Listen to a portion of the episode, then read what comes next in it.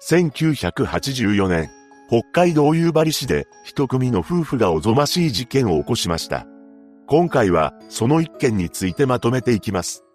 1943年、後に本件の首謀者となる日高康政は、北海道様二郡様二町にて、両親と6人の兄弟を含めた9人家族でした。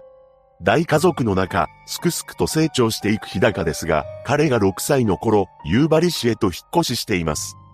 しかし、不幸なことに、この時父親が他界し、その後は母親が母子家庭として7人の子供たちを育てなければなりませんでした。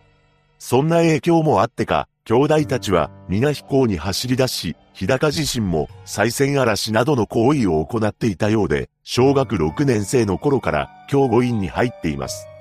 教護院とは児童福祉施設のことで、不良行為またはそれをする可能性のある児童を入院させて教育する施設です。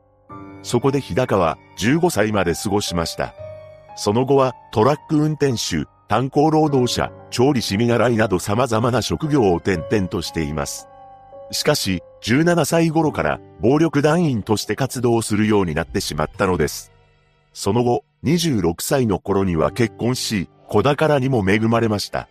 ただ、その結婚生活は長続きせず、1年ほどで離婚したそうです。一方、もう一人の首謀者となる日高信子は、1946年、7人兄弟の四女として夕張市にて出生します。彼女も安政と同様、学生時代から不良として地元では有名だったそうです。ただ、高校卒業後は美容師学校に通うため上京し、そこで1年の間学んでいます。しかし、専門学校を1年で中退し、その後は地元の夕張に戻って、日高とは別の男と結婚して子供も設けます。ただ、夫は病に蝕まれ、間もなくこの世を去ってしまいました。信子はシングルマザーとなったわけですが、女で一つで子供を育てるのは大変です。そして彼女は給料の良い仕事を求め、夕張市のバーでホステスを始めます。そこで日高と出会い、1972年に再婚を果たしました。その後、日高と妻の子は、三菱を夕張炭鉱の下請け会社を起こしており、炭鉱作業員を斡旋するようになっていきます。日高はこれ以外にも、金融業や水商売も手掛けていき、様々な事業に手を出していきました。そんな中、日高は暴力事件などを起こし、有罪判決を受けてしまうのです。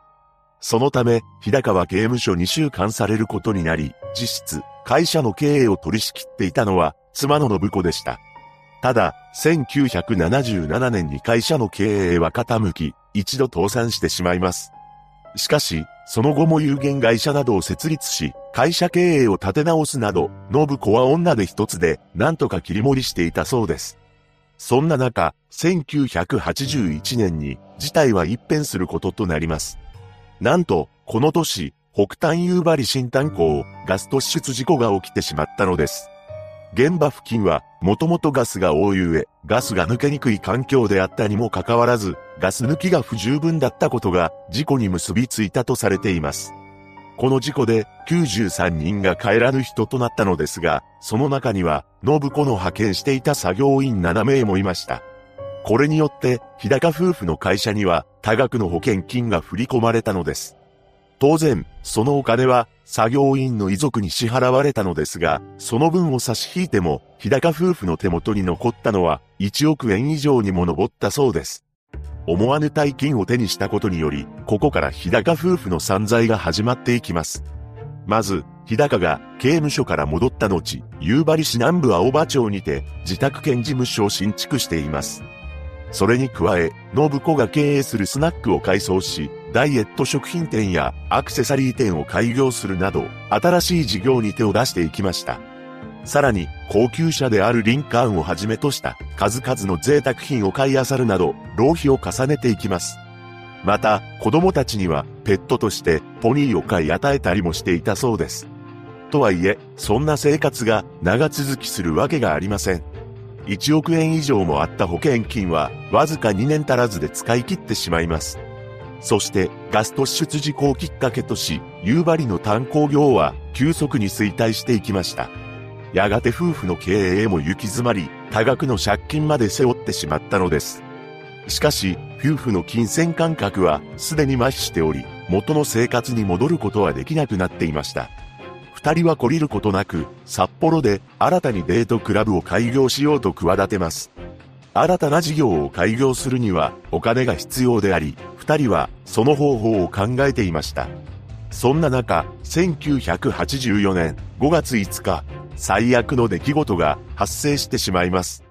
日高たちの会社は夕張市内に作業員たちのための宿舎を持っていたのですが、なんと、この日の午後10時50分頃、その宿舎から火の手が上がり、建物が全焼してしまったのです。これにより、作業員が4名、住み込みの寮母の子供が2名、消防士1名を含む計7名が犠牲になってしまいました。さらに、火災現場から逃げようとして、2階から飛び降りた作業員の石川さんという男性も、重傷を負っており、病院に搬送されています。ちなみにこの時日高夫婦は、行きつけの料理店へと立ち寄っており、現場にはいなかったそうです。このように、不幸な事故が起こってしまったわけですが、夕張警察署と夕張市消防局は、現場検証を行い、本件の原因が特定されました。何でも、火事が起きた日は、新しい作業員の入寮を祝うための宴会が夜10時頃まで行われていたそうで、ほとんどの従業員が酒を飲んでいたそうです。そして、皆がね静まった際、ジンギスカン鍋に使った焼肉プレート、または石油ストーブの不始末が原因で火災が発生してしまったというのです。つまり、火の不始末が原因の事故として正式に認定されることとなりました。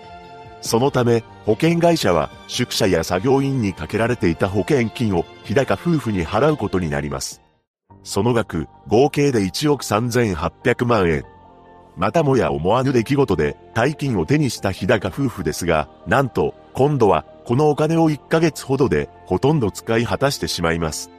一方、現場の2階から飛び降りて一命を取り留めた作業員の石川さんは入院していたのですが、火災から2ヶ月が経ったある日、突然病院から姿を消してしまったのです。そして彼の行方がわからなくなって約1ヶ月後、夕張警察署に一本の電話が鳴り響きました。それは病院から姿を消していた石川さんからのものだったのです。ここで本件の全貌が明らかになっていきます。なんと、事故だと認定されていた本件は、この石川という男によって引き起こされた放火だったのです。石川によると、作業員たちが寝静まったタイミングで、1階の食堂にて、新聞紙にライターで火をつけたと言います。とはいえ、当然ながら、石川が全てを単独でやったわけではなく、黒幕がいました。そう。その黒幕とは、日高夫婦だったのです。すべては、この日高夫婦の指示のもと行われた犯行であり、日高夫婦は、石川に対し、報酬として500万円を支払うと約束していたと言います。しかし、実際に石川が手に入れたお金は75万円のみでした。そのため、石川は日高夫婦に不信感を抱くようになります。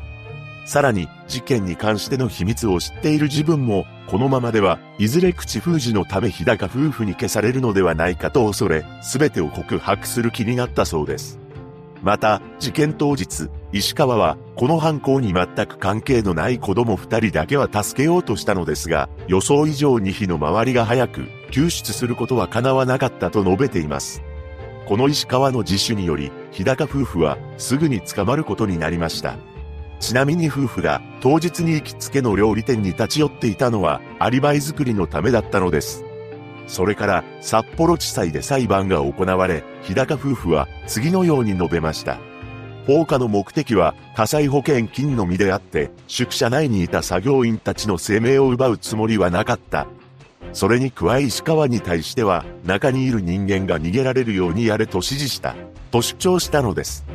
これに対し検察側は、作業員たちに酒を飲ませ、就寝後に放火させており、それは保険金を目的として手にかけるという確固たる意思が認められると主張しました。結果的に二人に対しては極刑が言い渡されたのです。この判決を不服とし、日高夫婦は直ちに控訴しています。一方の石川は自首をしたこともあって無期懲役判決となり、控訴しなかったため確定しました。その後、1988年10月、夫婦は突如として控訴を取り下げたのです。これにより、彼ら夫婦の刑が確定しています。実は、控訴を取り下げたのは、反省して自らの刑を受け入れたからというわけではありません。というのも、当時は昭和天皇の病状が重篤でした。仮に天皇が崩御すれば、恩赦が行われ、これにより夫婦は刑の執行を免れるのではないかと期待したために、控訴を取り下げたのです。過去にも明治天皇や大正天皇が崩御した際には同じような事例がありました。この恩赦の対象となるには、刑が確定していなければなりません。裁判が継続中のものは、恩赦の対象にならないので、夫婦は恩赦の対象に選ばれるために、わざと控訴を取り下げて、刑を確定させたというわけです。しかし、日高夫婦の甘い考えがまかり通るはずはなく、昭和天皇崩御に際しての恩赦は一例も行われませんでした。その後、1996年5月に精神的にも不安定で法律の知識もないままに恩赦があると誤認した、などとして札幌高裁に控訴審の再開を申請しています。その申請は認められず、最後の望みを託して、1997年5月、最高裁に特別広告を提出しました。しかし、これも受け入れられることはなく、同年8月1日に札幌刑務所において、夫婦とも刑が執行されています。突如として大金を手に入れた夫婦が、さらなるお金を得るために起こした本事件。最終的には、自らの身を滅ぼすという結果になってしまいました。被害者のご冥福をお祈りいたします。